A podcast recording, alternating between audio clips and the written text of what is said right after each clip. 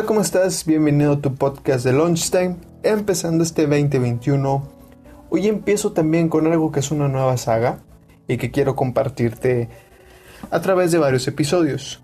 En esta saga, bueno, yo la titulé Dentro de mi mente. Y es una forma de compartirte cómo veo las cosas. Pero ojo, no quiere decir que mi forma de pensar sea la correcta o la incorrecta. Lo que yo diga en esta saga son ideas mías, son formas de mi pensamiento de cómo yo veo las cosas. Entonces, no te sugiero que te lo tomes como algo cierto del todo, ya que yo no soy psicólogo, yo no estudio la sociedad y tampoco soy teólogo o mucho menos. Pero aún así me animo a grabar esta saga y arranco con este tema que se llama Siguiendo líderes de papel. Aunque el tema es muy explícito por sí mismo, algo que he visto o que he sentido yo es que nosotros existimos en grandes cantidades de personas, ¿verdad? Que siguen a otros.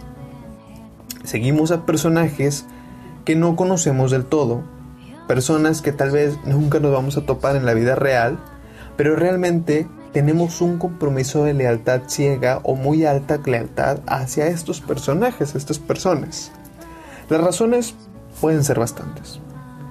Puede que sea que la persona que nosotros estamos viendo como un líder es un excelente orador, puede que nos guste la forma en la que piensa, puede que realice acciones que nos atrapan, que tal vez sea algo que nosotros queremos hacer y que por eso lo vemos, porque él las logra hacer como el caso de Luisito Comunica, ¿no? Él es una persona que, pues a lo mejor en su forma de oratoria no es la más sencilla porque tiene muletillas, pero definitivamente es alguien que vive una vida muy, muy distinta a lo que estamos acostumbrados por la cantidad de viajes que realiza. Y esto lo demuestra con la cantidad de seguidores que tiene en sus redes sociales. Pero también nosotros empezamos a ver, ¿no? Que hay muchos líderes que dejan mucho que desear.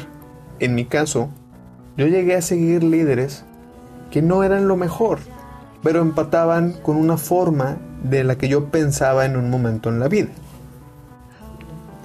¿Qué pasa cuando realmente exploramos quiénes son estas figuras que nosotros vemos hacia arriba?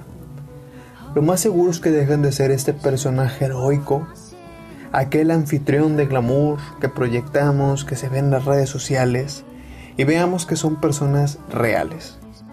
Personas que comen, personas que sudan, que huelen, que se duermen, que enojan, que pecan, que hacen de su vida un torbellino, como tú, como yo, o como el caso de Johnny Depp.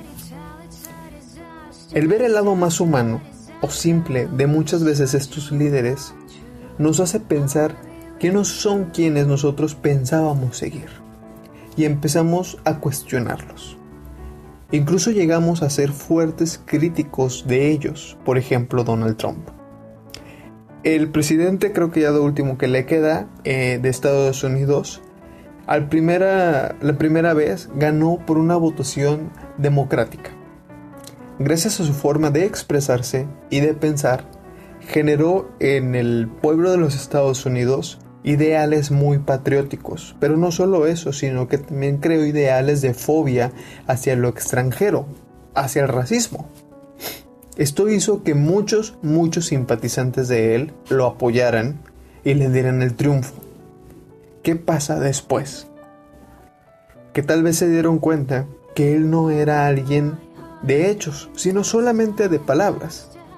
Amenazaba, pero no respetaba o entendía. Y la triste realidad es que en las recientes elecciones que él participó, pues las perdió. Este ejemplo es sumamente simple, pero abarca muchos vértices, porque aquellas personas que endiosamos son humanos, que pueden mentir, que pueden engañar, que nos prometen cosas que no son, y nosotros somos los que se dan esos golpes de realidad. Si tú ves una serie, cualquier serie, en Netflix, en Disney Plus, en donde tú quieras, el protagonista rara vez va al baño. Rara vez lo ves comiendo, porque buscan venderte un perfil sin debilidades humanas, sin acciones terrenales. Buscan venderte un perfil de alguien que no es común, que está fuera del margen, pero quiere encajar. Nuevamente, busquemos un ejemplo en la vida real tú y yo. Existe algo que se llama fanaticada o fandom, y son grupos de personas que apoyan quizás a cierto cantante, a cierta persona pública, a alguna banda. Pero en el afán de su apoyo generan ambientes hostiles, a grado de fijarse quizás metas o ideas que pueden ser muy, muy agresivas y ocasionar problemas serios. Pueden generar rumores, pueden amenazar a personas a través de redes sociales, etcétera, etcétera. Un ejemplo sumamente sencillo de esto puede ser lo que pasa con cierto grupo de participantes de la música K-pop o pop coreano, que realmente son personas que están muy comprometidas con este tipo de, bandas o de exponentes y que es difícil compartir muchas veces un punto crítico sin que se molesten. Pero bueno, los líderes de papel han sido muy constantes en la historia, no son nuevos suelen crecer rápidamente, pero también se desvanecen de forma fugaz. Lo importante, creo yo, es saber identificarlos. Y creo que también es simple. Cuando te animas a investigar un poco a la persona y no al personaje, te das cuenta si respalda lo que dice o lo que hace. Tampoco se trata de ver con lupa todo pero al menos tener una conciencia más crítica de todos quienes se pongan, por ejemplo, a pensar en un cambio, en una transformación, o vendan ideales, que suene demasiado bello pero al mismo tiempo suene muy fantasioso. Sé que suena difícil, porque es difícil criticar algo que nos gusta. Por ejemplo, si yo criticara a mi superhéroe favorito, en mi caso es Spider-Man. A mí me encanta este personaje, pero si yo lo criticara, pensaría que no es un personaje en ninguna de sus versiones mentalmente estable. Es alguien muy inseguro. Cuando toma decisiones duda demasiado e incluso cuando está combatiendo usa las palabras como un medio de escape al estrés que se le genera en la situación. Quizás esto suena real, quizás suena muy fantasioso, yo también estoy criticando a alguien que no existe, pero aún así creo que yo no cambiaría de superhéroe favorito. Y creo que este es el punto de todo el podcast.